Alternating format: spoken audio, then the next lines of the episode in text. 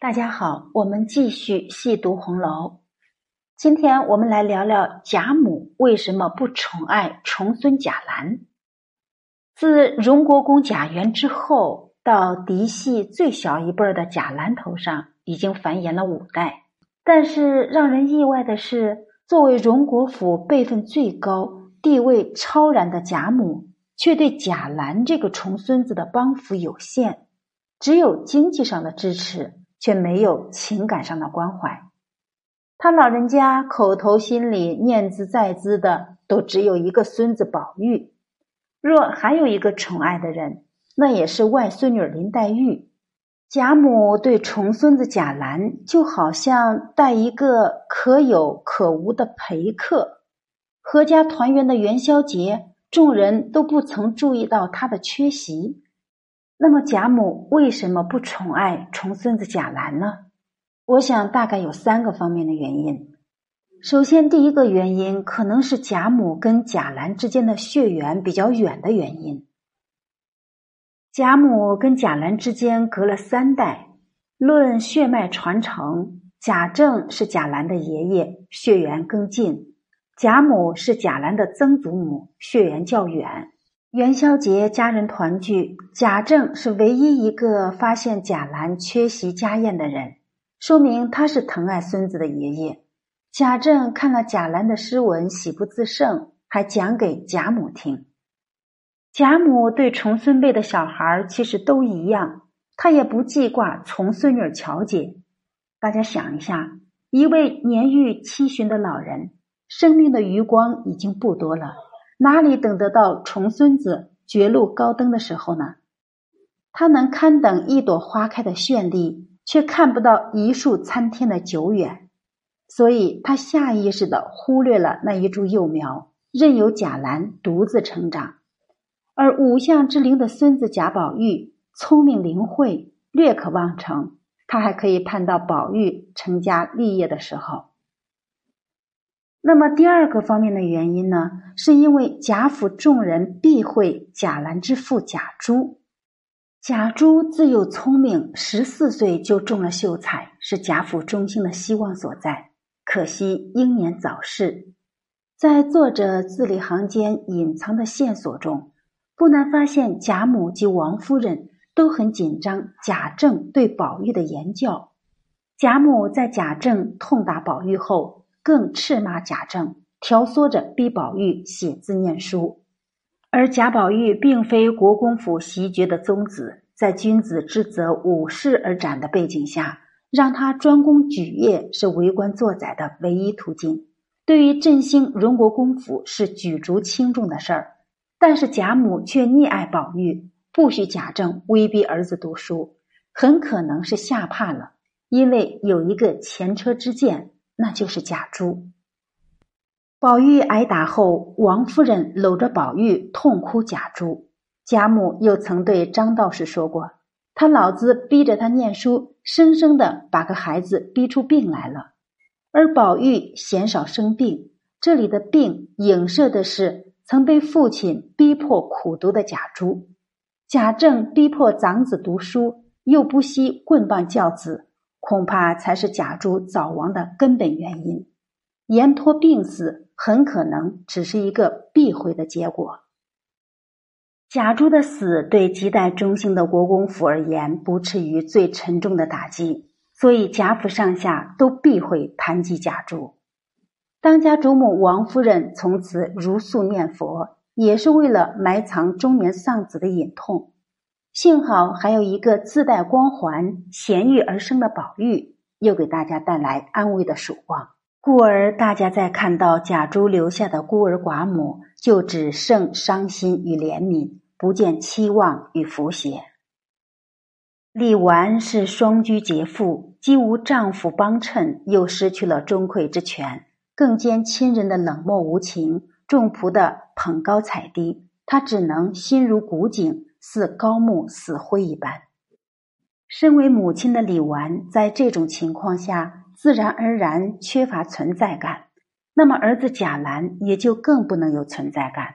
他们母子只能是福薄命简的贾珠留在家族中的两道相互依偎的残影。那么，贾兰不受宠的第三个原因，可能跟贾兰本身的性格也有关系，因为他从小失去父亲，他的性格敏感而自尊心强。表面上，贾兰极右未达诸事。其实，在家庭氛围的熏染下，他过早的感知到众人对他母子二人的轻忽与冷淡，所以没有祖父相请，他就不肯踏足家宴，是他自尊心强的表现。宝玉的诗文得到了贾母的奖励，贾兰也不甘人后，也作一首递与贾政，可见贾兰的自尊心也体现在才情学问上。在大观园的一语，贾兰刻苦研读，研习其社，因为他受李纨悉心教导，读书成才是他唯一的出路。即便他不是成为荣国公府继承者的热门人选，无人在意他的喜怒哀乐，但他依然志存高远，砥砺前行。他与世无争，并非真的不争，而是在沉默中积蓄力量，以期未来的厚积薄发。他要做文武兼备的俊杰，等着大家对自己刮目相看的那一日。而贾母是一个喜爱热闹的人，她钟爱的儿孙都是活泼可爱、言辞爽利的人。他们可以在老太太跟前承欢膝下撒娇耍痴，也可以妙语连珠、嬉闹玩笑。宝玉始终是个长不大的少年，是老太太的心头宝。而相反，贾兰却是早熟的小大人。命运施允的安排，让他过早的失去了顶门立户的父亲，也让他过早的失去了天真烂漫。在没有获得足够立身之本之前，他活得谨小慎微，活得规矩本分。贾母爱的是绚烂的美玉宝石，而贾兰只是墙角沉静坚韧的兰草。贾兰沉稳低调的行为作风，不染是非的处事原则，让他远离了各种斗争的漩涡。顽童闹学堂的时候，别人打架的墨水沾染了贾兰、贾军的书，贾军抄起砚台要砸回去，以牙还牙。贾兰忙按住砚，几口劝道：“好兄弟，不与咱们相干。”可是贾军不听他劝，抱起书匣子来，照那边抡过去。又殃及一干无辜，将事情闹得越发不可收拾。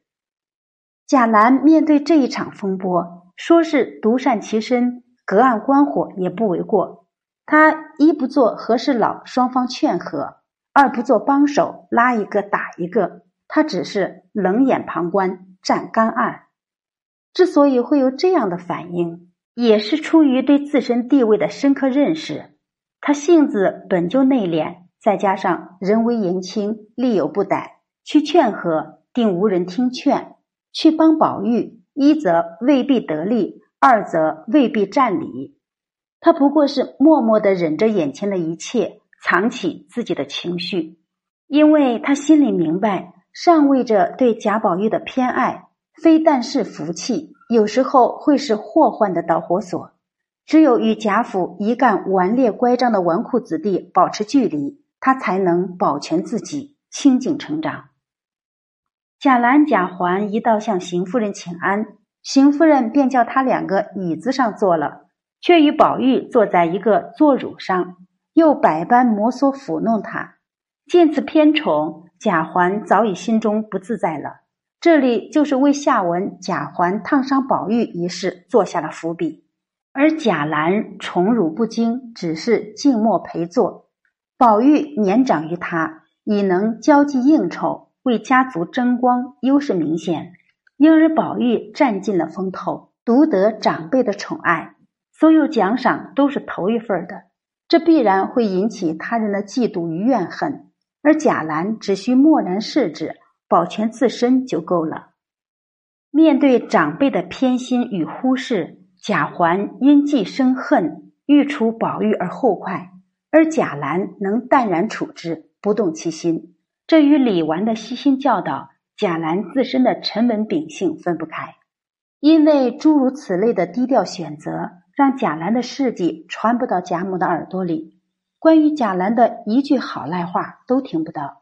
贾母自然也就淡忘了还有这样一个好重孙，所以贾兰也就不受贾母的重视。